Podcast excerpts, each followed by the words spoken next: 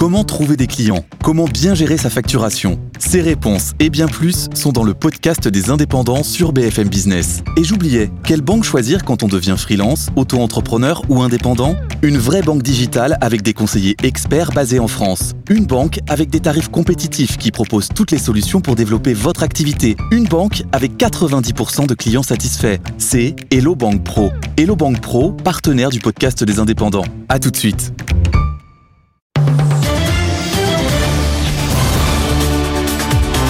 BFM Business, le grand journal de l'écho, Edwige Chevrillon. Notre invité, c'est Alain Dinin, le président de Nexity, puis quelque part euh, le, ministre bis du logement. Euh, bah, euh, bonsoir Alain Dinin. Non, non, je ne suis pas le ministre bis du logement. Merci d'être avec nous, mais c'est un peu comme ça qu'on vous appelle dans, la profession, Alain Dinin. Beaucoup de questions à voir avec vous. D'abord, on va essayer de comprendre c'est quoi une politique du logement? On en parle dans les différents programmes des candidats à l'élection présidentielle. Pas beaucoup, un petit peu, pas mais surtout, hein. pas, beaucoup. Mais en tous les cas, ça n'a jamais marché. On a vu ce c'est des ministres sur ministres, ça ne marche jamais. On essaiera de comprendre, on essaiera de comprendre comment réduire l'empreinte carbone des logements et puis comment réduire le choc énergétique, parce qu'on voit bien qu'avec des logements qui sont des passoires, avec le coût aujourd'hui de l'énergie, bah, pour les Français c'est un problème majeur. Euh, politique du logement. Euh, pourquoi ça ne marche pas, la politique du logement en France? Alors ça ne marche pas d'abord parce qu'il y a, une incompréhension du politique sur l'espace de temps dans lequel ça se situe. Ah. je suis élu pour cinq ans. Je suis élu pour cinq ans. Au bout de deux ans, je change une politique du logement, alors que entre le moment où je vois un terrain et le moment où je vais livrer, il va se passer cinq ans ou six ans ou sept ans, surtout pour la transformation des villes. Donc en fait, à chaque fois, on a eu des ministres qui sont arrivés avec de nouvelles politiques. Et une fois, c'est euh, une France euh, de propriétaires, une autre fois, c'est le choc de l'offre, euh, une troisième fois, ça va être les permis de construire donnés par les, par les préfets. Enfin bon, on n'a pas réellement eu de, pensée sur le sujet du logement. Le logement, c'est c'est pas en soi le problème. Le problème, c'est la ville, vivre ensemble, inclure l'ensemble des populations, réfléchir ce qui, est, ce qui doit être urbain, ce qui peut être périurbain, travailler sur les éléments d'aménagement. Et tous ces éléments-là, ça prend du temps. Ça prend du temps et ça nécessite... Le, le, et le timing qui est pas, qui est pas bon, quoi. Je veux dire, on a, y a, vraiment... Il y a une euh, espèce d'incompréhension sur euh, le fait que le logement serait un produit comme les autres, qui serait réglementé ou qui se régulerait naturellement par la loi de l'offre et de la demande. En fait, c'est un marché qui doit se réguler. C'est un marché essentiellement politique. C'est aux politiques de dire ce qu'ils veulent faire. Mhm. Euh, les Alors, on dit ça n'a jamais marché. Ça a marché, euh, je dirais, du temps où euh, Nicolas Sarkozy et Jean-Louis Borloo, on peut parler d'eux, parce qu'ils ne sont pas candidats. Oui, oui, parce que sinon, on ne parle pas de candidats. Sinon, il faut parler des 12, et là, on n'est pas sorti. Hein. Et où Jean-Louis Borloo avait réussi à convaincre Nicolas Sarkozy qu'il fallait une politique globale. Donc, il avait à ce moment-là la ville, le logement, l'écologie, les transports, et il était un poids lourd politique, c'était le numéro 2 du gouvernement. Dans cette phase-là, et sur un espace de temps assez court, parce que c'est un marché très réactif, on a pratiquement euh, multiplié par 40% la production de logements en France. Puis très rapidement, on est venu à des considérantes politiques, et je m'entends pas avec un tel, etc. Et puis un nouveau ministre arrive et dit, ah ben non, moi je vais faire autrement. Mais pendant ce temps-là, l'ensemble des chantiers sont en mouvement et donc le système se. Oui, mais c'est un peu contradictoire parce que vous avez dit lorsque Jean-Louis Borloo était là qu'il a pu faire des choses en deux ans parce que c'est un marché réactif et en même temps vous nous dites c'est un marché, je veux dire, avec des décisions de long terme. Donc c'est un peu contradictoire. En fait, en fait ça, lance, ça se lance assez rapidement puis ensuite il faut du temps pour le réaliser. Donc la mécanique, voilà, pour le déployer puis pour arriver à, constater les choses. Si demain matin je veux avoir une France de bien logée, ben, il faut que je pose la question de quel type, dans quel type de ville, quel type d'habitat. Si, si euh, la densité, Bon, mm. tout le monde se dit à ah, la densité, il va pas falloir, euh, on peut pas construire trop dense, mais en même temps, il faut être en zéro artificialisation des sols, c'est-à-dire qu'on doit construire sur le bâti. Donc ça, c'est de la densité. Donc oui, alors à ce moment-là, bah, je vais partir à l'extérieur de la ville et je vais venir, je vais aller vivre à la campagne. À ce moment-là, j'ai deux voitures, mhm. euh, j'ai des coûts de transport, et puis j'ai pas forcément les écoles, la santé et le travail de connecter. Alors même si maintenant on parle de, de télétravail, ça va pas être l'essence de notre de notre vie. Et donc cette pensée-là sur la ville et sur les gens, euh, je l'ai pas entendue depuis au moins 20 ans. Je l'ai une fois de temps en temps et encore euh, de façon très très parcellaire. Et lorsqu'on dit que le choc de l'offre, là, c'était bah, c'était le, président Macron, mais ça, c'était c'est du passé. Hein, donc, euh, euh, Alors, le, choc... de l'offre, il n'a pas eu lieu, mais il n'a pas eu lieu non plus avant. En fait, il n'a jamais eu lieu le choc de l'offre. Parce que le choc de l'offre n'a pas de sens si en même temps je ne mets pas, je, je me pose pas la question pour qui cette offre-là? Aujourd'hui, un jeune Français, un ménage français euh, qui gagne euh, en moyenne 30 000 euros à deux, ce qui, est, ce qui est le couple français avec un enfant 35 000 euros, ne peut pas s'acheter son appartement ou sa maison dans, un, dans une zone urbaine dense. Je ne parle pas de l'intramuros de Paris ou de Lyon, mais dans une zone, il n'a pas ces moyens-là. Alors, qu'est-ce que je fais? Il n'est pas propriétaire, alors euh, il va être en location, mais les locations, les investisseurs sont considérés comme des rentiers. Et puis un coup, on met, on met un système fiscal en, musique, puis ensuite on l'enlève, puis ensuite on le transforme. Par exemple, la mode actuellement, c'est de se dire que euh, pour bien vivre, il faut vivre dans plus grand. Ben, on est tout à fait d'accord. Il faut que les appartements soient spacieux. Sauf qu'ils sont tellement chers que ben, qui va les acheter? Donc, si je m'occupe d'augmenter l'offre, il faut aussi que je me dise à qui je vais vendre ces logements et pour quel besoin. Le besoin, c'est de loger les gens. La Fondation Abbé Pierre dit qu'il y a 4 millions de mal logés. On sait qu'on est en croissance démographique. On sait qu'on va avoir des populations qui vont être de plus en plus monoparentales ou personnes seules, plus les personnes âgées. Tout ça, ça nécessite d'avoir une pensée sur la ville. J'en ai entendu, enfin, je ne sais pas si on a regardé tous les, programmes, on n'a rien sur la. On a des mesures. ah oui, tiens, je vais, je vais augmenter l'offre, ou bien je vais construire pour les propriétaires, ou je vais mm. jouer sur la fiscalité. Mm. Tout ça, ça n'a pas beaucoup de sens. S'il n'y a pas une pensée qui vient dire euh, pour qui les logements Il faut que les jeunes puissent trouver à se loger, il faut que les vieux puissent trouver à se loger, il faut que les gens vivent ensemble, il faut qu'on arrête aussi de faire des communautés de, de vie en fonction juste des moyens financiers. Dire le logement social d'un bah côté, le logement libre de l'autre. On parle de finances forcément, vous voyez, ah il faut, il faut réfléchir. Donc c'est un marché qu'il faut réguler ça c'est très clair. Il faut que le politique s'occupe de le réguler. Alors le réguler, ça veut dire se poser la question de est-ce que les terrains sont une matière comme les autres? Est-ce qu'ils doivent être au, prix aux enchères, que ce soit les terrains privés ou les, terrains de l'État L'idée c'est plutôt d'essayer de faire baisser les prix. Si vous mettez aux enchères, il faut faire des enchères à la baisse. Et c'est ce qui s'est passé. Les, les, terrains ont doublé dans les cinq dernières années parce que d'abord on n'a pas beaucoup de permis de construire. Donc quand ils sont avec des permis de construire ou qu'il y a une possibilité de construire, ils sont chers. Et du coup quand ils sont chers, ben, ils servent à la fabrication de logements chers. Et puis euh, derrière, il faut peut-être plafonner les prix de vente ou plafonner la marge des promoteurs. J'ai pas de sujet là-dessus.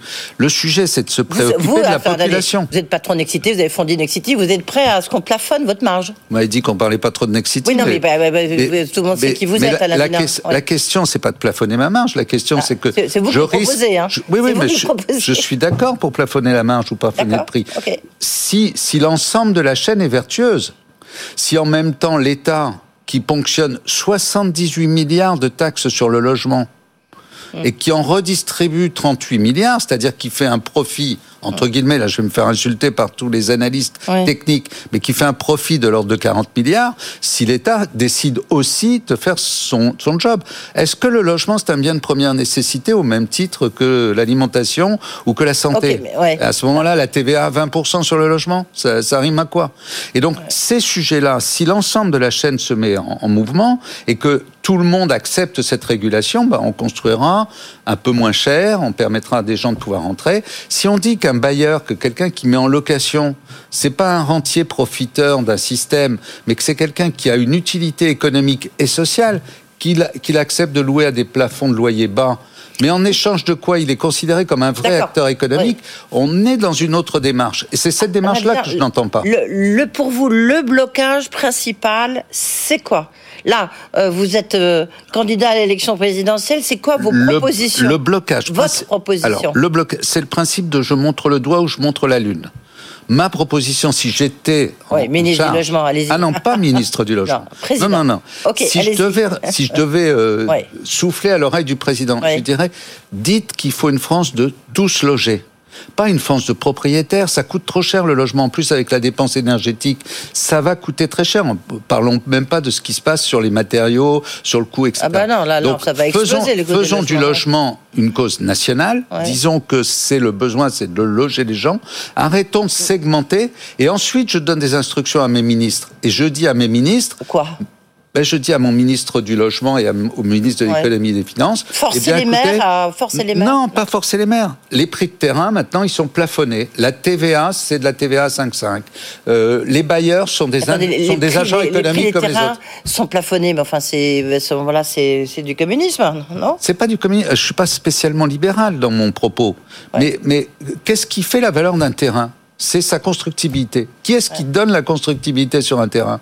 Le maire et la collectivité. Pourquoi est-ce que ça devrait profiter ou au terrain de l'État ou à des particuliers? Bien sûr que. Alors après, c'est logique. Hein. Voilà, il y, a une forme de logique. Aucun avantage fiscal, aucun avantage sans contrepartie sociale. C'est eux, ils sont propriétaires, mais en même temps, comme on donne l'autorisation de construire, donc on donne une plus-value. Donc c'est là où on peut dire ah bah attention. Mais, mais c'est même pas que on donne une plus-value, c'est qu'à ce moment-là, si je donne une autorisation de construire dans un certain délai, vous mettez ce terrain en vente. Mmh. Et ce terrain en vente, je veux qu'il loge des gens. Et donc pour que je les loge, il faut que ce prix soit pas très élevé. Donc je vais demander à l'ensemble de la chaîne de faire son effort.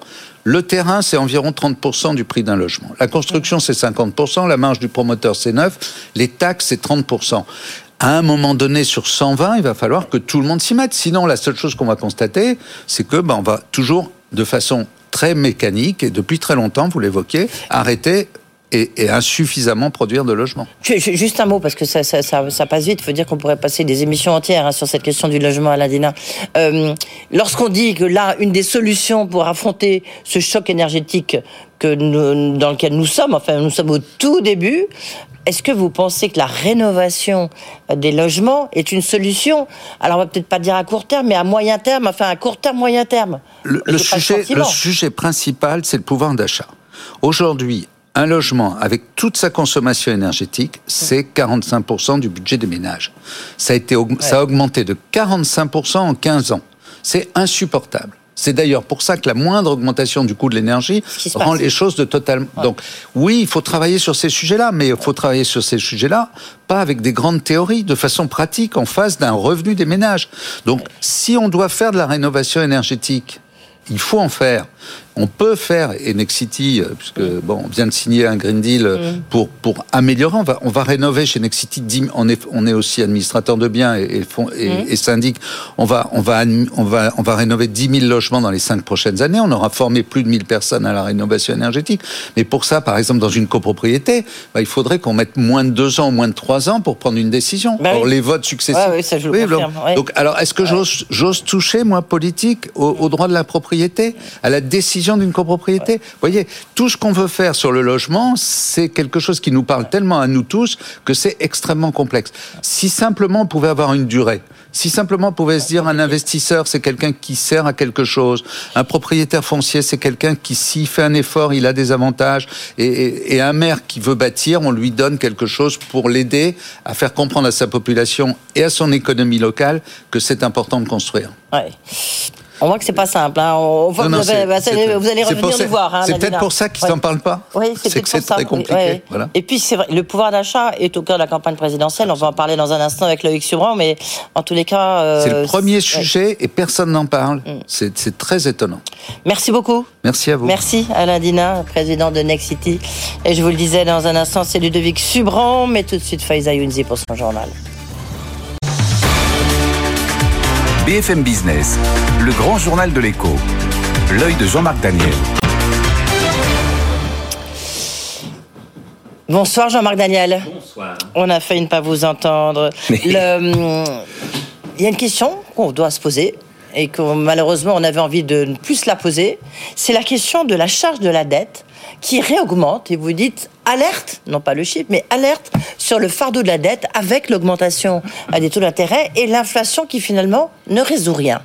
Oui, absolument. Quand on regarde l'évolution des dettes publiques sur longue période, on s'aperçoit que ce qui pénalisait les États, c'était des dettes très importantes. Et là, le moins qu'on puisse dire, c'est qu'on a vraiment ce qu'il faut. Ensuite, c'est des taux d'intérêt élevés. Et donc là, on est en train de souligner le fait que les taux d'intérêt ont plutôt tendance à augmenter. Mais on a un taux d'intérêt maintenant qui est aux alentours de 1%, mais on rembourse de la dette qui a été souscrite il y a 10 ans et le taux d'intérêt était à 2,5%. Donc on continue à faire des économies sur euh, les dettes qui arrivent à échéance. Ça va coûter moins cher. En revanche, revanche, il y a un facteur qu'on considérait comme étant plutôt positif pour les États, c'était l'inflation. L'inflation, ça a éliminé la dette, en ce sens que ça augmentait les recettes fiscales, ça augmentait un certain nombre de choses au bénéfice de l'État. Et donc l'État faisait partie des bénéficiaires de l'inflation, alors que les épargnants en étaient les victimes. Or, ce que souligne l'INSEE dans son dernier commentaire sur euh, euh, l'évolution de la charge de la dette, c'est que non seulement il y a une alerte, la charge de la dette augmente, mais parmi les éléments qui font augmenter la charge de la dette, il y a le fait qu'une partie de la dette est indexée sur cette inflation. C'est-à-dire 15% de la dette est indexée sur l'inflation. Ça veut dire que chaque fois que l'inflation augmente, chaque fois que les prix augmentent, le capital augmente et donc ce qu'il faut verser à l'épargnant ou détenteur de dette augmente de la même, dans la même proportion. Alors la question qu'on peut se poser, c'est pourquoi, alors qu'on avait un outil qui était l'inflation, pourquoi on s'est mis dans ce piège?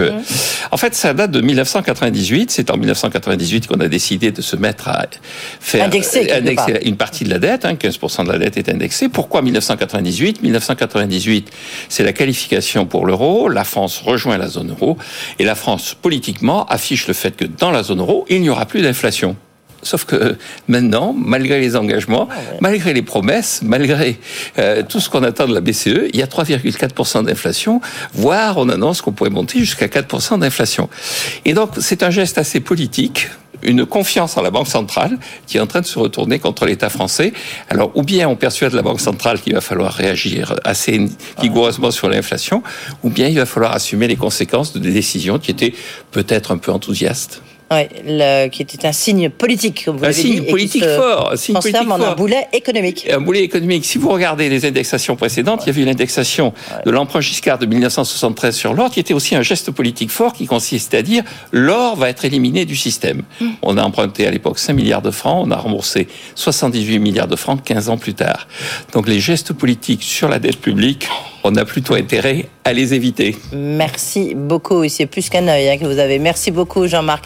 Très intéressant. Jean-Marc Daniel, euh, tous les mardis dans le grand journal de l'écho. Tout de suite, c'est justement un autre économiste, Ludovic Subran, euh, chef économiste du groupe Alliance. Il est en studio avec nous.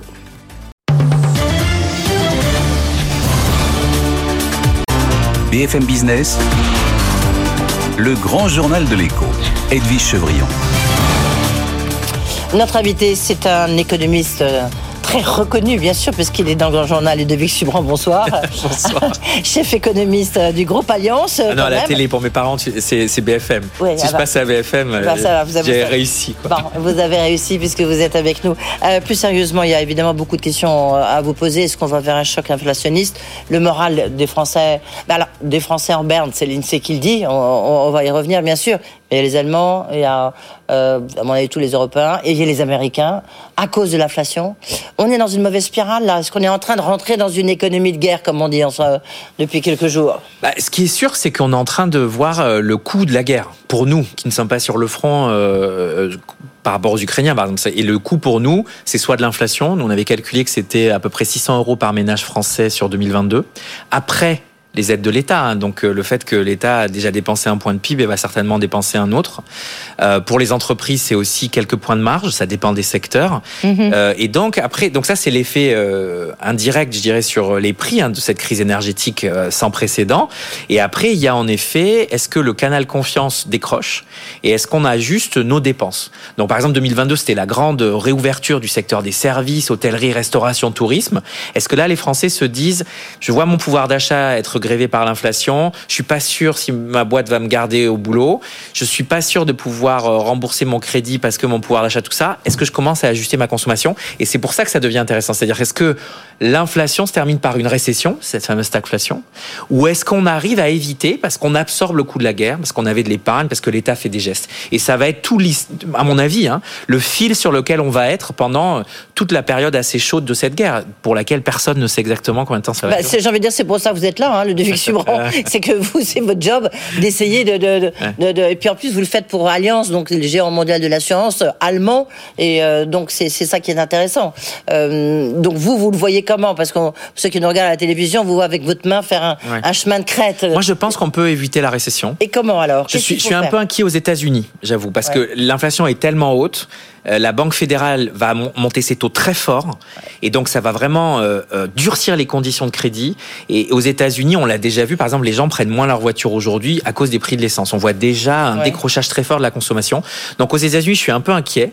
en Europe, un peu moins, parce qu'on avait plus de croissance dans les tuyaux. Oui, mais on voit bien là, quand même, l'indicateur aujourd'hui de l'INSEE, quand même, que le moral des ménages, il n'a jamais été aussi bas depuis novembre 2020. Bien sûr. Après, c'est après l'élasticité ou du moins le lien entre le moral et la consommation est pas le même. C'est-à-dire qu'aujourd'hui, on n'a pas les indicateurs de consommation ou d'investissement qui décrochent. Est-ce que ça peut arriver dans 2-3 mois? Est-ce que ça c'est déjà le cas et on le voit pas encore dans les chiffres avancés? Par exemple, si je regarde pareil les indicateurs de mobilité, ces fameux indicateurs Google qui regardent si les gens se déplacent ou pas, mhm. on voit pas de décrochage en Europe. Les gens continuent de prendre leur voiture, ils continuent de se déplacer. Les, chefs d'entreprise qu'on voit disent non, les gens achètent, continuent à acheter. Les gens achètent. On parlera les gens achètent sur les biens d'équipement des ménages, euh, le chiffre d'affaires des entreprises au premier trimestre qu'on peut voir par exemple les données Alliance Trade, hein, Hermès et maintenant Alliance Trade, on voit pas de décrochage des chiffres d'affaires par exemple des, euh, des biens d'équipement des ménages, euh, on voit un peu sur l'auto euh, et on voit pas trop, par exemple, sur les biens de construction, les choses un petit peu. Vous savez, ce qui avait vraiment décollé pendant l'année 2021, c'était ce fameux home nesting,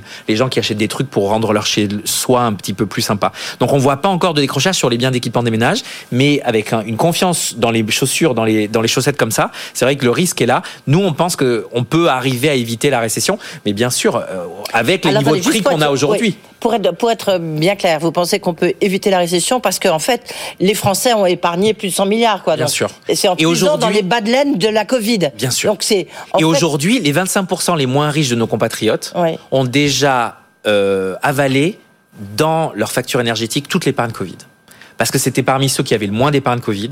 Et aujourd'hui, le peu d'épargne qu'ils avaient accumulé a déjà été mangé par la hausse des prix énergétiques. Et donc la question, c'est ceux qui ont un peu plus d'épargne, ils, ils peuvent encore voir venir, mais pourquoi le gouvernement, pourquoi il y a ce plan de résilience et que tous les pays font, hein, c'est pour éviter de tomber dans une forme de précarité énergétique pour ceux qui n'ont plus d'épargne de précaution et qui du coup, euh, eux, malgré les, plafonds sur les prix d'électricité, etc., doivent prendre leur voiture et eux, pour le coup, leur pouvoir d'achat, on parle de 1 point, 2 points de pouvoir d'achat en moins à cause de la facture énergétique après mesure de l'État. Donc c'est quelque chose qui peut vraiment euh, influer très fortement sur la consommation et l'investissement. Donc aujourd'hui, les 25% les moins riches, l'épargne Covid a été mangée. Là, selon la durée du choc et puis la magnitude, aujourd'hui nous on est plutôt, on s'attend à ce que ça se stabilise autour de, des prix qu'on a aujourd'hui. On ne pense pas que ça va remonter au niveau qu'on a vu fin février, début mars. Mais à ce niveau-là, c'est quand même très cher la facture énergétique. Et donc à ce niveau-là déjà, on, on tutoie le risque en effet que les gens aient à puiser dans leur bas de laine quand ils peuvent. Mais surtout ne puisse plus se déplacer. Donc la consommation, le volume s'ajuste. Mais on évite la récession. En France, par exemple, nous, on tape sur 2% de croissance. Il y a beaucoup d'acquis de croissance de l'année dernière. Oui, oui, mais tout ça, ça, ça vient de la crise de la Covid. Donc attention. Donc là, Exactement. Et pareil pour les entreprises. Les entreprises ont énormément de cash. Elles ont fait elles aussi des bas de laine. La question, c'est est-ce qu'elles investissent cette année? Et surtout, pareil, est-ce que à cause de la facture énergétique, pensez au transport routier, on pense euh, aux services de proximité, aux taxis, à tous ces métiers pour lesquels les coûts de transport, c'est 30, 40, 50% de la structure de coût. Bah, quand vous prenez 40% d'augmentation du prix, mhm. il faut pouvoir aller puiser un petit peu là aussi dans votre cash. C'est pour ça que les PGE ont été euh, euh, de nouveau rechargés par l'État. C'est pour ça qu'il y a de nouveau des mesures de compensation. C'est pour éviter que euh, toutes les faillites qu'on a évitées se retrouvent de nouveau maintenant euh, sur le tapis parce que ces secteurs-là peuvent pas faire avec une facture énergétique aussi. Ça fait un petit peu peur ce que vous nous expliquez quand même parce qu'on mesure bien euh, l'ampleur quand même des conséquences de cette de, ce coût, mais en, un mois, en un, mois, en un mois, puisque c'est le 24 février, vous voyez, donc c'est en un mois et, quand même, le fait qu'on n'ait pas de fin à la guerre, c'est presque un peu glaçant. Bah c'est surtout que je pense qu'on a été habitué, on s'est dit face à la crise Covid qu'on arrivait à éviter faillite, récession, chômage à coup d'aides publiques. Là, on refait des aides publiques, mais comme le choc est importé, on a toujours ce petit risque d'une économie de pénurie, ce petit risque du rationnement qui va devoir euh, arriver. On a vu quand Poutine la semaine dernière décide de forcer le G7 à payer ses, euh, ses importations de gaz en rouble. On voit qu'en fait la crise n'est pas finie. En fait, c'est des poupées russes, c'est-à-dire qu'à chaque fois qu'on pense qu'on a restabilisé, mmh. il y a de nouveau une ramification. Hier, je parlais à des chefs d'entreprise, la question des céréales, on en parle beaucoup sur votre plateau. La question des matières premières, des terres rares qui sont disponibles seulement en Russie et en Ukraine, dans le secteur de l'automobile, c'est pas juste du coup une question de facture Ah, bah énergétique, c'est une question de pénurie. Le patron numéro 2 de BMW, il disait on a un gros problème parce que en Ukraine, justement, il y a une très grosse dépendance des constructeurs allemands euh, à l'Ukraine, à des usines en Ukraine, notamment sur tout ce qu'on appelle. Et puis pensez à la Roumanie, la Hongrie, dont 70% Les de la consommation euh, est du gaz russe. Ouais. Euh, à ce prix-là, avec ce risque à un moment donné de raréfaction, bah, c'est des industries euh, qu'on a relocalisées qui peuvent plus fonctionner. En même temps, est-ce que ben, c'est c'est aussi l'occasion, puisqu'on veut une transition énergétique qui va coûter extrêmement cher, 100 milliards par an, il y a des chiffres les plus. Vous, vous l'avez chiffré chez Alliance Ouais, chiffre nous, les plus faramineux Nous, qui on avait pour la France, on était euh, pour, à horizon 2050, mais avec le gros de l'effort qui est jusqu'à 2030, on était sur 300 milliards euh, pour la France En 2030. d'investissement Bah, d'ici grosso modo, 2030. d'ici 2030, c'est ça. Et alors que c'est 400 pour l'Allemagne, par exemple, etc. Et, et c'est vrai que là, ce qu'on voit, c'est que malheureusement, à cause de la crise énergétique, qui est une crise sociale euh, larvée, ou du moins on veut éviter les gilets jaunes, hein, on dépense l'argent qu'on aurait dû dépenser à transformer notre appareil productif en quelque chose de plus vert pour subventionner. Ouais. Et donc la réalité politique vient frapper à la porte de notre ambition de verdissement. Si on prend juste l'argent que l'État a dépensé entre novembre et février, avant la crise, pour les subventions à l'énergie, les indemnités inflation et les indemnités énergie et le prix des- de l'électricité, c'est un tiers de ce qu'on aurait dû investir pour euh, verdir notre mix énergétique. Sur juste l'énergie, pas les transports, pas l'agro, pas la construction. Pareil, si on voit les aides qui sont mises en place là pour aider les entreprises qui sont affectées par la crise énergétique, c'est à peu près un quart de ce qu'on aurait eu besoin de mettre pour l'isolation des bâtiments, pour les pompes à chaleur, etc. Donc en fait, on est en train de faire des arbitrages politiques avec des, des vraies con- conséquences, je dirais. Alors après, on pourra toujours euh, investir en plus. hein. c'est une économie de guerre ou pas. Une économie de guerre, ça veut dire qu'on nationalise euh, plus l'appareil productif, qu'on fait plus de déficit. Aujourd'hui, les arbitrages, c'est qu'on a mis à court terme pour éviter la casse sociale l'argent qu'on aurait dû mettre sur 10 ans sur 15 ans pour verdir notre production. C'est un choix de société très fort. Ouais. Et comme vous pouvez le voir, on en parle beaucoup dans cette élection présidentielle. Oui, c'est le sujet. dingue. Non, on a besoin d'un peu d'un Churchill. On a oui. besoin d'un quelqu'un Ouais. qui nous explique euh, cette crise. Il y a- va y avoir un peu de sang et de sueur et Oui, de parce larmes. que la manière dont vous le décryptez, là, j'ai envie de dire, c'est à peu presque la première fois que je l'entends décrypter de cette Bah manière. oui, parce que je pense qu'on veut pas voir. Je moi, je trouve qu'on on joue un peu l'autruche sur le vrai coût de cette crise. Et on pense qu'on peut. Un euh, mois de crise encore, il faut rappeler. un hein. mois. Un mois de crise. Mais si on reste à ces niveaux-là, Ouais. avec les pics de volatilité, je pense que c'est de, de l'ordre de grandeur duquel on parle. Ludovic Sevran, en même temps, on, a- on va rentrer dans la sobriété énergétique. Je J'espère. pas le même mot euh, politiquement correct. Euh, on va moins se chauffer, on va moins bouger. Quelque part, c'est ça la transition énergétique. On l'a jamais dit, mais c'est ça. Ben, personne ne veut en parler parce qu'un mois avant les élections, c'est difficile de dire aux gens on va vous rationner. Moi, je viens du Ouais. sud-ouest. Tous les étés, on nous dit faut moins utiliser d'eau. Après 17h30, vous pouvez pas arroser la pluie. Et on va devoir y passer. Si vous regardez Fukushima, qui est un peu euh, l'étalon, euh, ben, ils ont dû ajuster leur consommation de 10% à peu près. En fait, il manquait 30 à 40%. Au final, sans les pertes en ligne, etc., les gens ont ajusté leur consommation. Ils ont, euh, ils sont allés par exemple au bureau en tenue un peu plus légère pour éviter d'utiliser la clim, etc. On parle pas encore de ces mesures de rationnement, à part euh, l'Agence internationale de l'énergie. Mais en Allemagne, je peux vous dire que c'est déjà le sujet. C'est-à-dire les gens ont tellement peur l'hiver prochain à Berlin Ouais, si ça le commence gaz- chez nous, là. ouais. et nous, ça commence, mais les élections déplacent un peu le sujet. En Allemagne, la vraie question, c'est qu'aujourd'hui, il y a euh, un, les, les- les patrons euh, s'insurgent contre les experts, notamment les économistes, qui disent on peut faire sans gaz russe. Et les patrons disent mais vous rêvez. Et donc la, la tension est très palpable. Scholz à la télé il y a deux jours dit Ouais. faut arrêter les modèles économiques. La réalité, c'est qu'on sait pas faire. Ludovic Subran, dégagé. Ouais, c'est ça, c'est un peu ça. Ouais. Dégagez, Et donc, Jean. il y a- on peut plus se baser sur les modèles mathématiques. Donc, la tension est très palpable. Nous, on la voit pas. On a un peu plus d'avance grâce à notre mix, mix énergétique. On n'a pas eu besoin de rallumer les centrales à charbon. On a un peu plus de nucléaire. Mais la vraie question, c'est qu'on passera pas à travers les mailles de cette de ce qu'on ce sur quoi on s'est engagé au niveau européen etc sans sobriété énergétique et donc il faut commencer dès maintenant à repenser euh, l'e- l'efficacité énergétique déjà apprendre à dépenser moins Hmm. Mais est-ce que les entreprises vont- subir le, le choc que vous venez de décrire euh, aussi de plein fouet? Je crois, Au que les, en- moins. je crois que les entreprises, elles voient déjà euh, le problème, notamment dans ces secteurs très Ouais. intensifs en énergie. Elles sont en train d'essayer de trouver des Oui, Hier, je solutions. recevais le président de l'UNIDEM. ouais. Eh, voilà, donc elles essaient de trouver des. Alors il y a quelques ersatz qui existent quoi. Le problème c'est que ça prend du temps. Donc les entreprises elles elles elles, euh, elles se disent j'ai deux ans, trois ans pour faire mon switch sur le mix énergétique. J'espère qu'elles ont ce temps-là. C'est le c'est le vrai risque. Euh, et, et sur sur les entreprises, nous on a fait un calcul en Allemagne par exemple, réduire d'un point la consommation énergétique du secteur industriel allemand de façon urgente, c'est 25 000 emplois parce qu'on peut pas le faire sans euh, dépenser différemment.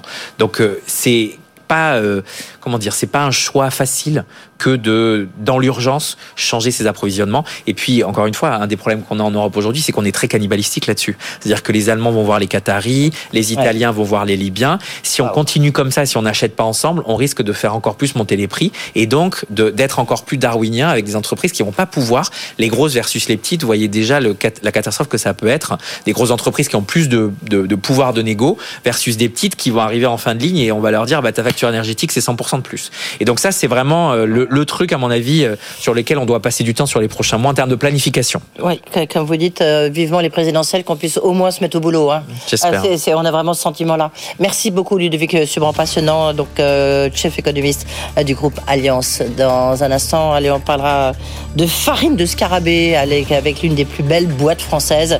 C'est le cofondateur d'Insect qui sera avec nous, Antoine Hubert. Insect qui se lance à l'assaut des États-Unis. À tout de suite.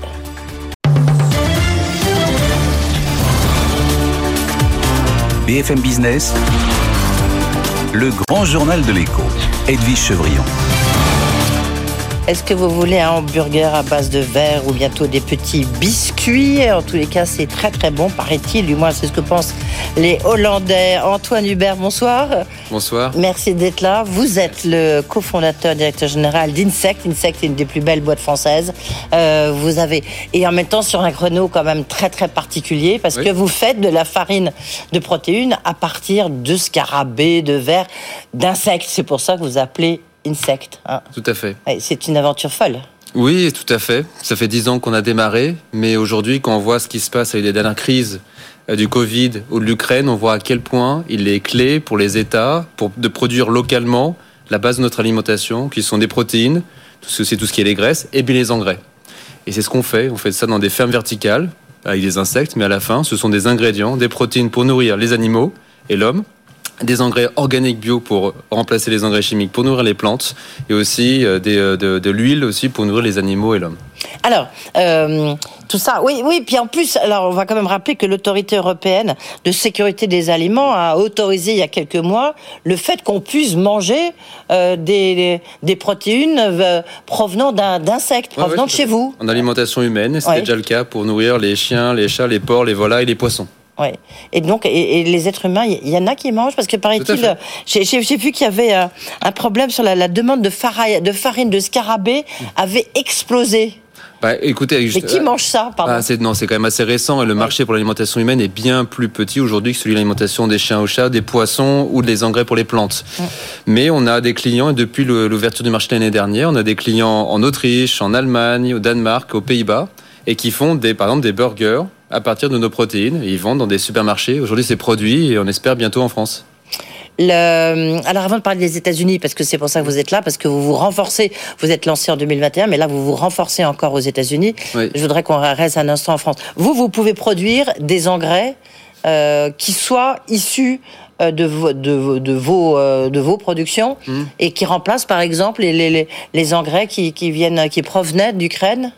Ah bah, les engrais chimiques, c'est la base de toute la chaîne alimentaire. C'est ce qui nourrit les plantes, le blé, les tomates, euh, la, vigne pour le vin, tout, tout vient là. Et là, effectivement, la Russie est un extrêmement gros producteur. Et il y a des gros enjeux aujourd'hui de, de, livraison de ces engrais. Nous, on produit des engrais qui sont bio, donc compatibles avec l'agriculture biologique, qui viennent des déjections de ces insectes, qui sont secs, qui font des petits granulés, qui a pas d'odeur. C'est pas comme du lisier aussi animal. Et on, on a euh, des clients qui l'achètent ce produit-là et qui de voilà des agriculteurs qui l'utilisent pour leur blé euh, dans les Hauts-de-France là où on est aussi implanté à Amiens, on se développe, aussi autour du Jura où on est implanté, aux Pays-Bas où on est également implanté. Et c'est un très bon produit en local qui permet de réduire la dépendance à des importations effectivement souvent lointaines. Et en plus, en étant bio, bon pour l'environnement et des très bonnes performances agronomiques. Et vous faites donc vous faites des élevages de, de scarabées, de vers, de, Tout à fait. de, de coccinelles. De... Alors nous, c'est nos scarabées que vous voyez effectivement à l'écran. Ce sont les vers de faïne qu'on a sélectionnés il y a 10 ans. On a testé euh, plein d'espèces, euh, des mouches, des grillons, des papillons. On a trouvé que cette espèce-là, c'était celle qui avait les, les, plus grandes propriétés nutritionnelles et ce qu'on appelle en mauvais franglais la scalabilité, c'est-à-dire la capacité de produire à grande échelle des volumes à prix compétitif. Donc c'était le meilleur compromis par rapport à tous les insectes qu'on avait pu regarder. Et, euh, et derrière, on a développé toutes nos technologies. On a 350 brevets, on a tous ces contrats qui sont signés. On a cette demande qui est vraiment très forte de la part de nos clients. Donc là, on se déploie aujourd'hui en France, aux Pays-Bas euh, et puis maintenant aux États-Unis. Oui, en France, c'est qu'à Amiens, vous êtes en train de, voilà, de, de, grandir, de construire la construction. C'est vraiment le plus grand site. C'est une, vraiment, c'est une ferme verticale. À la base, on a pris les, les techniques traditionnelles de l'élevage de vers à soie, qui est millénaire. Hein, ça n'a rien de nouveau, l'élevage d'insectes. Mais on a amené toutes les technologies actuelles d'automatisme, de robotique, toute la data, tout ce qui est intelligence artificielle pour suivre toute cette, cette, cette culture très sophistiquée et tout en ayant une connaissance très profonde de cette biologie-là pour arriver à des, des économies, justement, des économies d'échelle et un système qui est vraiment profitable. Euh, Anthony Hubert, comment est-ce que vous êtes venu cette idée de, de, de, faire ça? Je sais que vous l'avez raconté 20, 25 fois, mais j'ai envie de dire, on s'en lasse pas parce que quand même pour enlever, pour élever, pardon, des scarabées, euh, des vers de terre, euh, etc. Et, puis surtout à grande échelle. Et puis en ce moment, on voit bien que euh, vous allez, vous allez sans doute être des bénéficiaires de cette crise de cette guerre. Oui, enfin, c'est sûr que les, c'est difficile de parler d'opportunités dans une guerre, mais simplement, en fait, ce qu'on dit depuis dix ans avec mes associés, Alexis, Fabrice et Jean-Gabriel, on s'était lancé, on parlait de, d'indépendance protéique il y a dix ans. Aujourd'hui, on parle de souveraineté, mais ça n'a pas changé. Et on parlait de protéines qui sont bons pour le climat. On a prouvé qu'on est 200 fois moins d'émissions que le bœuf, par exemple, 20 fois moins d'émissions de carbone que la volaille. Donc ça paraissait saugrenu il y a dix ans. Aujourd'hui, ça l'est plus du tout. La reconnaissance des investisseurs, on a plus de 450 millions de financements, de, des clients, de toute la chaîne alimentaire. Aujourd'hui, on a une réponse crédible à l'enjeu de nutrition, à des enjeux de santé, parce qu'on a des produits qui sont très bons pour la santé des animaux, des plantes. La question effectivement de la souveraineté alimentaire, tout ça est, clé. On est très, très contemporain aujourd'hui. Alors, vous avez levé 450 euh, millions de dollars hein, jusqu'à mm. présent, c'est ça? Là, vous allez lever une autre levée de fonds ou pas? Aujourd'hui, on n'a rien de spécial à annoncer, mais évidemment, on a le site d'Amiens. Il est, il est pas encore fini d'être construit. Il va démarrer très prochainement. Sa production est déjà entièrement vendue pour les deux prochaines années. Et on a, on a plus de 850 millions à des acteurs, de producteurs d'aliments pour chiens et chats, de producteurs d'aliments pour poissons, de producteurs d'engrais pour les plantes et quelques-uns pour l'alimentation humaine. Et on a plus de 850 millions de négociations en ce moment. Vous savez, dans le pipeline commercial, avec des acteurs dans toutes ces applications-là. Et donc aujourd'hui, le site d'Amiens ne pourra pas répondre à cette demande-là. Donc on est évidemment en train de réfléchir à comment bah, agrandir nos capacités, augmenter nos capacités de production. Et nous, on est en train d'y travailler, et ça mènera probablement à des nouveaux financements donc, nouvelle levée de fonds, nouveaux sites de production Il y aura des nouveaux sites de production, c'est sûr, oui. Là, pour l'instant, vous avez un chiffre d'affaires de combien? Bah aujourd'hui, c'est 150 millions de contrats qui sont signés sur trois ans, effectivement, de aujourd'hui à deux prochaines années, donc qui augmentent pour, très significativement avec le démarrage d'Amiens. Et là, vous passez de 150 à 850 millions. Mais non, non, on est à 150 millions aujourd'hui et là, on a 850 en négociation. Oui, c'est ça, en négociation. Donc potentiellement, euh, ça peut, ça passera pas 100%, ça, il sera converti, mais beaucoup devraient être convertis. Et est-ce que vous pensez que c'est dû notamment euh, au fait qu'il n'y ben, ben, a, pas un embargo, mais enfin qu'il n'y a plus d'engrais qui proviennent de Russie euh, Alors, on, a, on, a, on ne voit pas non plus. Il y a un lien ou pas non, parce c'était dans les derniers mois que ça s'est accumulé. Ça, c'est aussi la raison. Le Covid avait déjà fait beaucoup dans le sens de acteurs de réaliser la nécessité de produire plus en local, de moins dépendre de chaînes très lointaines. Donc cette guerre en Ukraine accélère effectivement ces, ces besoins-là. On n'a pas encore vu ces jours-ci d'une accélération plus forte que d'habitude. Non, ça continue simplement à souligner la pertinence qu'on a et le fait qu'on est là depuis un moment. Je veux dire, ça fait six ans qu'on a démarré notre site dans le Jura, donc on a pu prouver qu'on a une vraie ferme qui tourne. Les, clients sont venus, les investisseurs sont venus, ont vu, on vend ces produits-là. Donc je veux dire, il y, a, quelque chose qui est concret, qui est réel. On n'est pas sur du papier. Et donc c'est juste la, la, de cette maturité-là, euh, commerciale et technologique, qui fait qu'on a de plus en plus de demandes et que ça ne fait que, croître. Euh, Anthony Verlet, qu'est-ce qui vous achète? Dire c'est des, au niveau européen ou c'est Alors c'est essentiellement des clients européens aujourd'hui. Euh, même si on a commencé bah, à exporter aux États-Unis dans le segment justement du pet food euh, par du e-commerce, dans le segment premium. Et, euh, donc c'est pour ça aussi qu'on se développe maintenant avec le, le site euh, qu'on a qu'on a intégré dans le Nebraska. Et puis on a déjà vendu plusieurs fois au Japon. On continue à vendre régulièrement au Japon. Il y a des fortes demandes et ça devient de plus en plus loin. On a des, échanges en Scandinavie, on a des échanges aujourd'hui au Mexique, dans différents pays d'Asie du Sud-Est. Donc simplement on doit aussi prioriser parce qu'on a encore une, on a encore une petite entreprise. On est à peine 300 personnes et c'est beaucoup d'opportunités euh, qu'on peut pas adresser euh, tout en même temps. Tiens, juste une petite, euh, on parlera de France Investissement après. Vous êtes coté de Next 40 Vous êtes Next 40, pardon. On est, on est dans, le, dans, le, label Next 40 depuis trois ans depuis sa création. Ouais, et, mais vous êtes encore, on a envie de savoir quand est-ce que vous allez être coté ah, C'est une très bonne question. Aujourd'hui, nous ne sommes pas sur le marché, on est privé. Eh ben on, est, on, envisagera toute possibilité de, de, grandir. La bourse peut être une option. Elle n'est pas aujourd'hui, il n'y a pas besoin. On continuera plutôt à grandir en privé et peut-être qu'à un moment, effectivement, ce serait une bonne opportunité si le marché est porteur. Bourse française ou bourse américaine Puisque, comme ça, on y ah bah, vient, justement. Vous vous développez aux États-Unis, vous étiez déjà présent. Alors, on avait un petit bureau commercial. Et maintenant, on a internalisé un petit producteur de vers de farine, d'escarabées qu'on élève en France. Et ben, on a justement euh, dans le cœur. On a regardé beaucoup d'opportunités de croissance externe après celle euh, importante aux Pays-Bas l'année dernière, et on a trouvé ces acteurs-là qui sont dans le cœur du Midwest. Donc, c'est le, le, gros, le, le cœur, on va dire, euh, agricole des États-Unis. Et c'est là où on sait, on va s'implanter à grande échelle. Et là, ce site-là va nous permettre de continuer, va vraiment mieux connaître l'environnement, on va dire commercial, notamment du marché de la volaille, qui est intéressant, aussi du, des chiens et des chats, et nous permettre après d'avoir un stock d'insectes pour démarrer un très grand site dans un deuxième temps, exactement comme on a fait à Dole, avec ce site-là, avec le site de Dole dans le Jura, qui pourra de démarrer le site d'Amiens dans quelques mois. Une question, parce que d'abord, combien pour faire un, sac de farine, je sais pas moi, d'un kilo, euh, il faut combien de scarabées? Oh, je, C'est difficile à dire, parce qu'on vend nous des, des, des, big bags, on dit de 500 euh, kilos, ou Alors, des containers 500 de kilos, on fera la division. on n'aura pas de, c'est des grands nombres effectivement, mais on compte en tonnes effectivement. On compte en tonnes, on compte Et pas comment en vous les tuez? C'est comme les plantes, veut dire ou comme les champignons, on compte pas le nombre de pieds de champignons dans une culture de champignons. Mais parce que ce sont quand même des êtres vivants, comment est-ce que vous les tuez? Tout comme tout comme les autres animaux, tout comme les plantes aussi et les champignons. Donc on a la même méthode que les invertébrés, c'est des invertébrés. Ils sont par exemple les crustacés, les crabes. Donc c'est des méthodes de température très fortes, donc une fraction de seconde.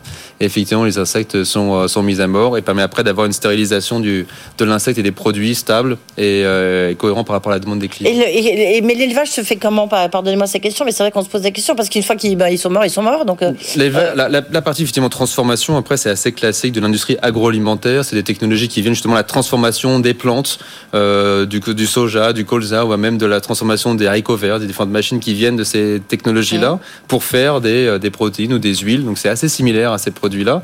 Et l'élevage, on a une image derrière. Les insectes sont dans des bacs. En fait, encore une fois, on a pris la tradition de l'élevage de vers à soie. Les vers à soie sont élevés depuis euh, peut-être 1000 ans, peut-être en Asie. On avait en Europe, encore en France, il y a, il y a un siècle. On élevait dans le couloir rhodanien des, des vers à soie. C'est dans des bacs. On les élevait, mais on faisait toutes les opérations à la main pour les nourrir, pour les récolter, les séparer, euh, les transformer après, euh, séparer la soie du cocon. Et ben nous, on fait toutes ces opérations-là de manière automatique. C'est-à-dire que l'apport alimentaire dans ces bacs, la façon de les récolter, la façon de récupérer les déjections dans ces bacs-là pour en faire un engrais, tout est automatique. Et, et donc beaucoup de données partout sur le site d'Amiens et dans toutes nos prochaines fermes, c'est un milliard de données qui sont collectées par jour qui sont collectées par jour. Donc c'est, on n'est pas dans le big data, on est dans la smart data parce que ça, ça nous permet d'avoir un suivi très pointu de la productivité, de la qualité de notre élevage et le fait d'être en milieu, voilà, indoor, nous permet de, contrôler tous les paramètres qu'on ne fait pas dans l'agriculture, on va dire traditionnelle. Ouais. Euh, vos vos financements, ils, proviennent d'où? Ils sont français? Ils, ah, ils, sont beaucoup français, bien sûr. Typiquement, on a eu à la fois des subventions euh, initialement, on a eu de la France, de BPI, on a eu de la Commission européenne, on a eu aussi des prêts, euh, mais également bah, des prêts par des grandes banques françaises comme le Crédit Agricole, la Caisse d'épargne, BNP, Arkia et, et, Crédit Mutuel, mais aussi des actionnaires. Bah, BPI euh, est un grand actionnaire chez nous, et on a d'autres comme bah Euraseo. vous êtes vraiment une des, une des pépites françaises, comme on dit. Juste, par exemple, l'investissement pour développer Amiens. Euh, c'est quoi ça représente combien ah, C'est des gros investissements. On parle de, plus de 100 millions d'investissements par site. Ah oui, les grosses des fermes. Aux États-Unis, c'est combien Aujourd'hui, bah, ça sera l'équivalent, effectivement. Là, c'est une première contribution et le site à, à, terme, c'est euh, le même équivalent que qu'Amiens. 100 millions de dollars. Ouais, minimum. Et là, donc là, financé comment bah c'est financé par ses apports en capitaux, par des levées de fonds de, des capitaux privés qui rendent, ils deviennent actionnaires, comme des pays, comme Euraseo. Et vous allez lever des fonds aux États-Unis, c'est ça que j'allais dire. Euh, notre base d'actionnaires, même si elle est encore grosso modo majoritairement française et européenne, on a des actionnaires aussi belges, on a des actionnaires anglais, on a des actionnaires suisses, euh, mais on a déjà des actionnaires américains. On a Upfront qui est un grand VC, un venture capital de Californie. Euh, on a aussi l'acteur américain, le fameux Ironman, Robert Downey Jr., qui est actionnaire aussi de la société, qui nous soutient ah aussi au développement aux États-Unis. On a des familles à Hong Kong, à Singapour. Donc on est déjà une société très internationale et à dominante européenne et française. Euh, en conclusion, je vais élargir. C'est juste qu'est-ce qu'il faut, euh, euh, qu'est-ce qu'il faudrait pour que on puisse avoir d'autres exemples comme vous, comme Antoine Hubert et comme et avec vos associés comme Insect? Bah, ce, qui, ce, qui, est important, c'est que les jeunes, et j'ai écrit un bouquin il y a quelques, il y a quelques mois, là, qui est sur, sur l'écologie positive, mais c'est aussi un vrai appel à l'action à l'entrepreneuriat. Les grands enjeux qu'on a aujourd'hui sur le climat, la biodiversité notamment, et puis aussi sur la souveraineté, c'est produire beaucoup plus d'industrie, réindustrialiser en France, en Europe, moins dépendre. Et, les, et, et pour répondre à ces grands enjeux climatiques, il faudra de toute façon changer toute l'infrastructure énergétique les énergies renouvelables, mais aussi les nouvelles façons de produire des protéines, parce que l'agriculture, c'est le second contributeur au changement climatique, le premier sur l'effondrement de la biodiversité. Donc il va falloir investir énormément. Donc c'est le monde des startups industrielles qui ne sont pas les startups logicielles classiques. Il y a des grands plans qui ont été soutenus par le gouvernement et dans le cadre de France 2030, c'est une vraie réponse. Et donc c'est très bien que ces choses avancent. On travaille avec France Industrie aussi à continuer à promouvoir et à donner envie à des jeunes entrepreneurs de se lancer dans l'énergie, dans les nouveaux matériaux, dans la nouvelle alimentation pour tous ces enjeux-là il faut plus d'entrepreneurs, il faut plus d'investisseurs qui ont l'habitude de ça et pas que des marketplaces qui sont très bien, mais il faut d'autres choses si on veut vraiment euh, rendre le monde effectivement compatible avec les grands équilibres climatiques demain. Sinon, effectivement, on aura des, enjeux euh, assez difficiles dans les prochaines années. Après les États-Unis, si ça marche, 100 millions, bah, c'est un investissement à venir. Hein, euh, vous pourriez ouvrir, d'autres sites aux États-Unis? Ah bien sûr, la profondeur du marché, rien qu'aux États-Unis, c'est un grand nombre d'implantations. Tout début d'aventure américaine. Et, le reste du monde, on a, on a vocation. La taille du marché, c'est plus de 100 sites comme le site d'Amiens qu'on a mesuré, plus de 100 fermes comme celui-là. Donc on va non seulement le faire nous-mêmes, mais on va aussi proposer le modèle en franchise en licence à d'autres partenaires dans le reste du monde. On a déjà des dizaines euh, d'accords pré-signés avec des grands industriels en Amérique centrale, en Scandinavie, en Asie. Et on a, on a hâte effectivement que, que ce modèle soit euh, utilisé de manière très large. Formidable. Merci beaucoup. Merci Anthony Merci euh, donc cofondateur et directeur général d'Insect, une, une, aventure absolument incroyable. Et puis ben, bon vent aux États-Unis. Hein. Et puis à Amiens, Amiens c'est important parce qu'il y aura peut-être aussi d'autres sites en France. Merci beaucoup. Dans un instant, bah, c'est quelqu'un peut-être que vous connaissez, c'est la présidente de France Invest, Claire Chabrier, qui sera avec nous avec euh, le capital investissement qui a cartonné en 2021, avec quelques secteurs qui explosent, bah, notamment le vôtre. Et ensuite, c'est Stéphane Manigol, le président du groupe Éclore. Euh, trois de ces cinq restaurants ont décroché une étoile au guide Michelin. Il viendra tout nous raconter. À tout de suite.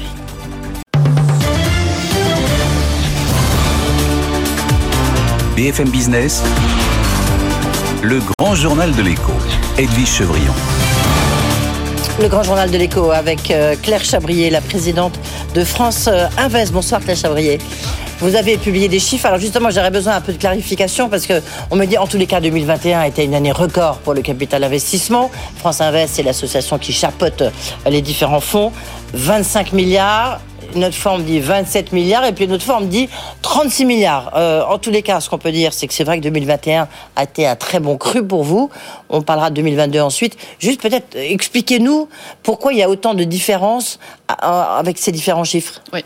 Alors, euh, je vous explique. Donc, effectivement, vous l'avez dit, chez France Invest, on regroupe les acteurs du capital investissement, de l'infrastructure et de la dette privée. Et c'est ça qui donne des chiffres différents. Les chiffres qu'on a sortis ce matin, ce sont les chiffres du capital investissement et de l'infrastructure. Et donc, l'ensemble de ces acteurs ont investi 36 euh, milliards d'euros euh, en, en, 2021 et ont levé, puisqu'on regarde les montants investis, et les mmh. montants levés, ont levé 41 milliards d'euros.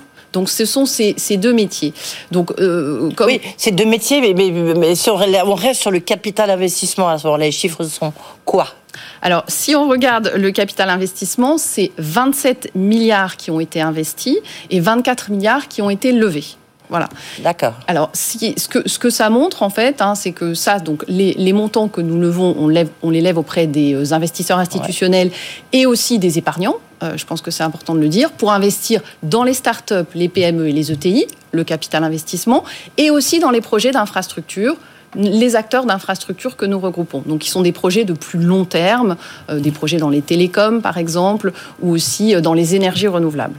Donc euh, voilà, c'est le pont euh, que nous faisons. Et donc on accompagne tous ces acteurs ensemble. On accompagne aujourd'hui euh, en France 8000 entreprises, donc c'est 400 adhérents chez mhm. France Invest.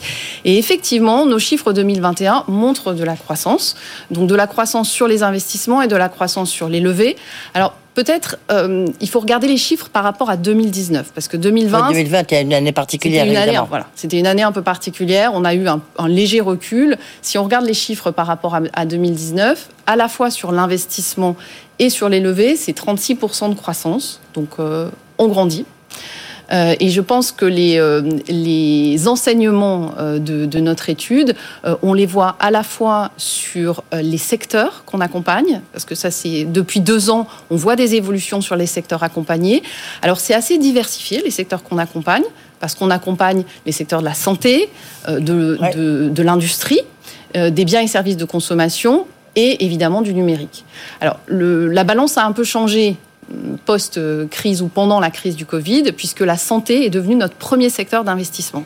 Donc ça, on retrouve cet enseignement en 2021 avec en numéro un la santé, mais on est quand même assez équilibré sur l'ensemble des secteurs.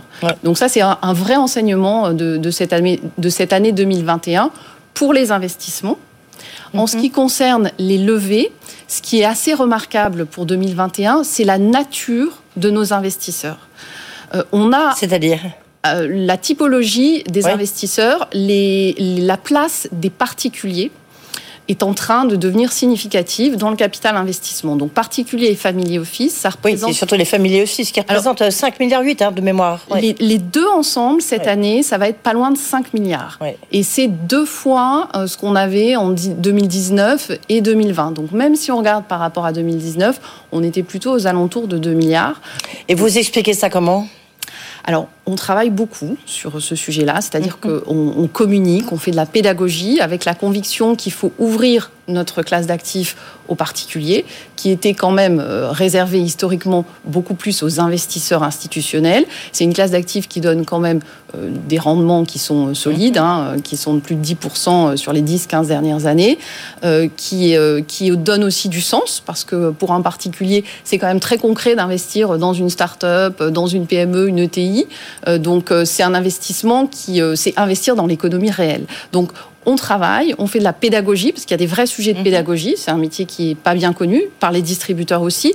Mais la bonne nouvelle, c'est que les lignes sont en train de bouger. Oui, mais en même temps, euh, puisque c'est assez nouveau, c'est un peu comme les épargnants. On dit toujours quand les, petits épargnants commencent à acheter, ça veut dire qu'il va avoir un crack. Euh, si je vous pose la question dans le capital investissement, c'est qu'on dit que effectivement les prix sont devenus très chers.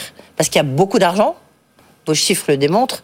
Et est-ce que c'est pas un petit peu trop tard? Alors, il y a, beaucoup d'argent. Euh, ce qu'il faut, euh, ce qu'il faut voir, c'est que, euh, comme je le disais, dans, aussi on le voit dans les enseignements de 2021, c'est que toutes, tous les métiers qu'on accompagne sont mhm. en train de grandir. Donc, mhm. à la fois le venture capital, donc l'innovation, mais aussi le capital développement et aussi l'infrastructure. Donc, aujourd'hui, en fait, on n'est pas ciblé uniquement sur un type d'entreprise. Je pense qu'on est capable de proposer à un entrepreneur la palette d'investissement. Je suis une petite société, je trouve je trouve effectivement euh, un investisseur sur mesure.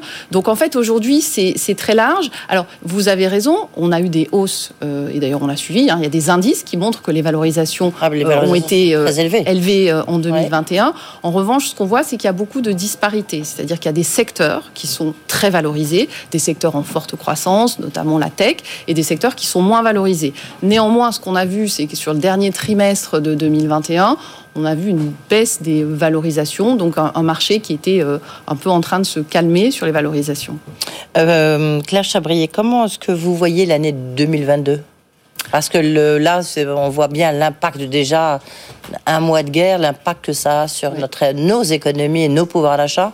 Comment est-ce que vous voyez cet impact sur votre euh, métier? Alors 2022, on, on, a regardé évidemment ce qui se passait dans, nos, dans les 8000 entreprises qu'on accompagne. Aujourd'hui, par la diversification dont je vous parlais de secteurs, ce qu'on voit, c'est que les entreprises qu'on accompagne sont résilientes parce qu'on est très divers dans nos secteurs. Donc évidemment, il y a des entreprises aujourd'hui dans l'industrie qui sont mhm. très touchées par la hausse des matières premières, les ruptures de chaînes d'approvisionnement.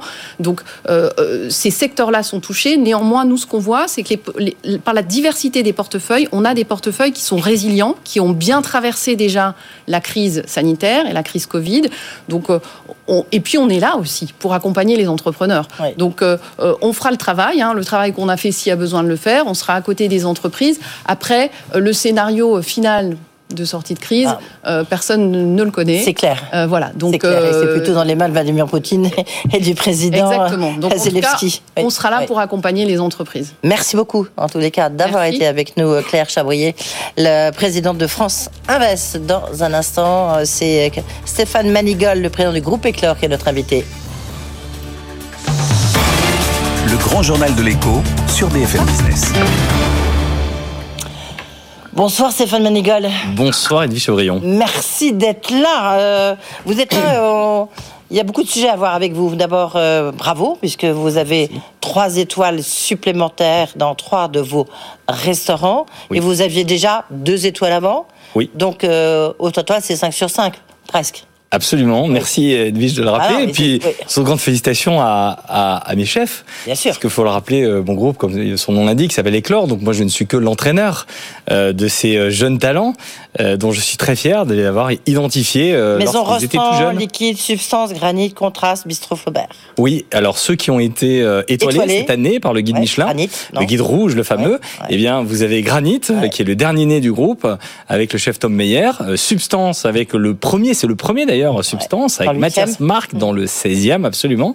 Euh, Le 16e, et, euh, 8e, enfin, et le juste à la 8e, frontière. euh, Ouais. vous avez raison de le Ouais. souligner, un duo de chefs, euh, Kevin Deport et Erwan Ledru, euh, contraste, donc euh, d'où le nom euh, de Et, ça, ça change beaucoup, donc euh, ça, c'est encore la magie de l'état du guide rouge. Ah oui, oui, Ouais. vous savez... euh, Surtout pour vous, on, on y un reviendra. mois, un mois avant la sortie du, du guide rouge, Mm. je faisais de la calinothérapie avec mes chefs. Je les avais Ouais. tous les jours au téléphone. Je dors plus. euh, comment vont-ils nous nous juger? Je leur disais, écoutez, vous savez, la bonne nouvelle, c'est que les inspecteurs du guide Michelin, déjà, on ne sait pas qui c'est. Et puis, si vous êtes occupé de tous vos clients comme un inspecteur.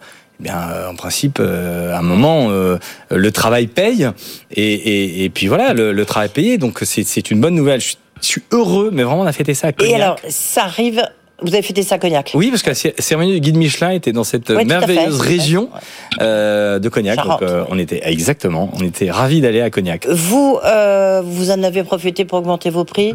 Et plus sérieusement, est-ce que les- il y a, qu'il y a des gens qui viennent dans vos restaurants parce qu'on voit bien que le pouvoir d'achat, les Français ont un peu peur, sont inquiets sur leur situation financière. Est-ce que ça change quelque chose euh, Alors, dans, le- dans vos je vais, salles Je vais décorréler euh, le sujet euh, Non, bien du guide non. Michelin. Oui, oui. Pourquoi? Parce que euh, ils nous ont consacré pour le travail qui est effectué l'année dernière. Ouais, ouais. Et donc, à nous de poursuivre ce travail, et cela inclut les prix. Mais nous avons euh, une augmentation violente euh, du coût des matières premières, du poisson, de la viande, euh, des farines, des céréales, L'huile de l'huile. Bon, alors on est un peu moins impacté parce que euh, on fait pas de frites dans nos établissements, donc on est beaucoup moins impacté que celles et ceux qui font des frites. Et les Français aiment les frites aussi. Euh, donc il y a un vrai sujet euh, de l'augmentation du coût des matières premières qui est aussi entre 30% et près de 100% d'augmentation sur les coûts. Mauvaise marée pour la pêche. Et en plus, euh, euh, bah, nos pêcheurs, ils, ils mettent du carburant. Et donc, euh, et donc, et donc euh, eh ben, on va Ouais. être obligé, comme tous mes confrères en France, d'augmenter et de réimpacter le, le- ces augmentations massives qui, qui nous bouleversent. Mais vous savez, il y a, il y a l'énergie. Oui, mais demandé- est-ce que vous voyez, est-ce que vous voyez déjà, est-ce que vous avez moins de réservations, quoi? Écoutez, c'est assez hétéroclite. On a la chance de s'adresser à, à une clientèle euh, à la fois business, euh, donc euh, beaucoup, euh, je l'espère, de, de, nos téléspectateurs, de, de vos auditeurs euh, connaissent nos établissements. Euh, mais on le sent qu'il y a effectivement euh, un certain frein, euh, et, et nous on essaie de, de compacter, d'impacter simplement euh, l'augmentation euh, du coût entre guillemets pas de la vie, mais des matières premières. Et puis vous avez les augmentations salariales, tout, tout ce qui va avec, tout augmente. Justement, c'était la question que j'allais vous poser, la poursuite des négociations sur les conditions de travail. D'accord, a été signé, c'est chaud. Euh, Aujourd'hui encore, il y, y a une poursuite, oui, euh, des, des, des négociations. Mais vous savez, j'attire, euh, j'- j'appelle le gouvernement à un peu de vigilance euh, sur ces sujets parce que c'est des sujets qui vont qui vont encore durer. hein. Nous en sommes qu'au stade des négociations. Là, aujourd'hui encore, c'était encore des discussions. Il n'y a pas eu d'accord encore. euh, euh, à- On pensait qu'il y avait eu un accord. euh, il, il y en aura un. Et puis, vous savez, on est des chefs d'entreprise responsables. Euh, moi, mes salariés, j'ai pas attendu qu'il y ait des accords qui tombent pour les augmenter. Et l'ensemble de mes confrères ont augmenté de Enfin, façon ça dépend, assez il y a des moments. Oui, mais il y a des endroits où c'est plus difficile. Euh, Oui. conditions de travail difficiles, vous le savez mieux que nous. C'est vrai, mais euh, il y a des arbitrages, c'est aussi difficile pour tous les chefs d'entreprise, vous savez. Euh, je vous ai amené quelques chiffres. Il y a 750 000 Mm. salariés euh, dans notre métier et 220 000 non salariés. C'est tous les euh, chefs d'entreprise. Ça fait près d'un million de, de, de personnes. Euh, dans ces 220 000, c'est un tiers. Vous savez, la, la restauration, c'est souvent un couple qui euh, a euh, sa brasserie, son bar et qui travaille et qui ne compte pas ses heures et ses jours de travail. Mm. Moi, je pense aussi euh, aux, euh, à ces jeunes patrons euh, qui ont pris l'escalier social parce que la restauration, c'est un magnifique euh, escalier social. Ouais. En Ils travaillent c'est et puis votre ils voient pas le parcours. bout. C'est votre parcours. On y vient rapidement, euh, puisque vous avez écrit un livre, vous racontez, vous avez un parcours très étonnant, Stéphane Manigold. Juste quand même, un point d'abord, vous êtes maintenant président de la branche restauration et images de Paris-Île-de-France. Absolument. L'UMI, l'UMI, l'UMI. Oui. Donc c'est pour ça que vous, vous défendez un peu le patronat, hein, quelque part. Mais en même temps, euh, vous êtes, euh, euh, vous êtes confronté à des situations très, très paradoxales là, parce qu'il y a cette crise, il y a là, tiens, euh, la fermeture enfin, des terrasses chauffées. Ça va avoir un impact chez vous ou pas? Écoutez, euh, j'ai eu des échanges euh, avec les cabinets euh, sur ce sujet. Ouais. Bon, très clairement, c'est l'écologie de salon. Ouais. Soyons clairs, les terrasses chauffées. je, je viens d'un milieu qui est l'automobile.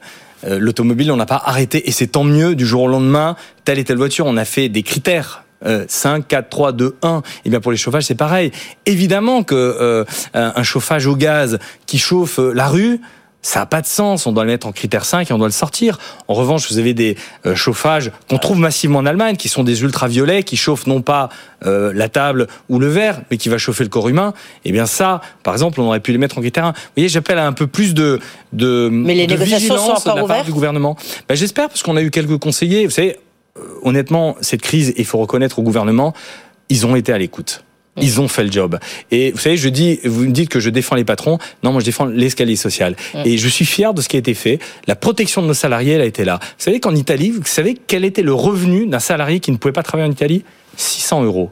En Espagne, c'est 50% du SMIC, quel que soit votre niveau de revenu. Alors, bien sûr que les patrons peuvent être fiers de ce qui a été fait par le gouvernement, mais on peut aussi être fier de ce qui a été fait pour nos salariés en matière de protection. Alors, j'entends c'est la pas dette. suffisant. C'est pas suffisant parce que vous avez quand même beaucoup de problèmes de recrutement.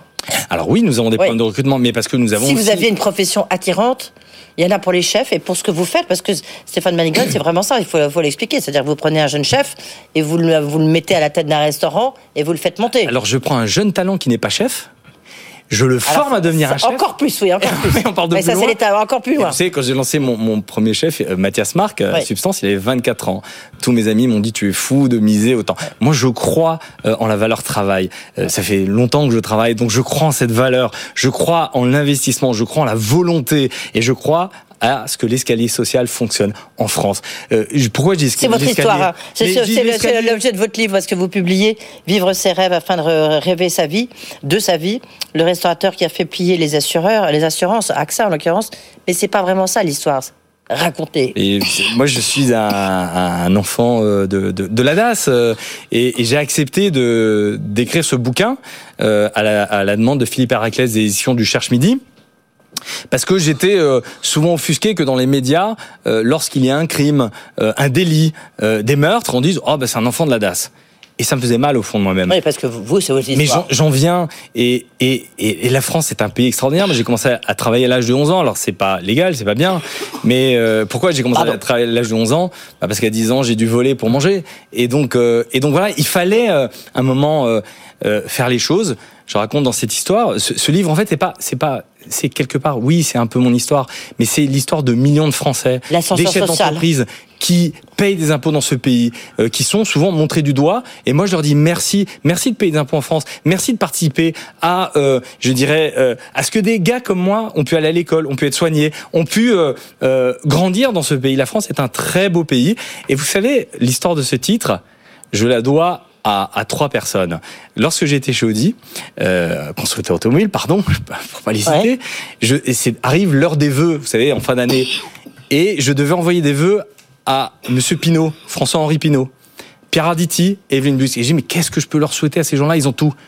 Et je leur souhaite de vivre leur rêve afin qu'ils puissent rêver de leur vie. François-Henri Pinault, Pierre Arditi Evelyne Buix m'ont répondu avec un mot gentil. Et je lui dis, mais qu'est-ce que je peux souhaiter Donc, de mieux à tout le monde C'est de vivre vos rêves vous Malheureusement, rêver de votre vie. C'est la fin de ce grand journal. Mais livre, voilà. Et puis préfacé pas justement par Pierre Arditi. Oui. Dans un très beau livre. Merci. Merci, Bon merci, courage et puis bravo quand même. Merci. Merci, Vive Stéphane. Manigal. Voilà, c'est la fin de ce grand journal. Tout de suite, Tech Co. Le grand journal de l'écho sur BFM Business.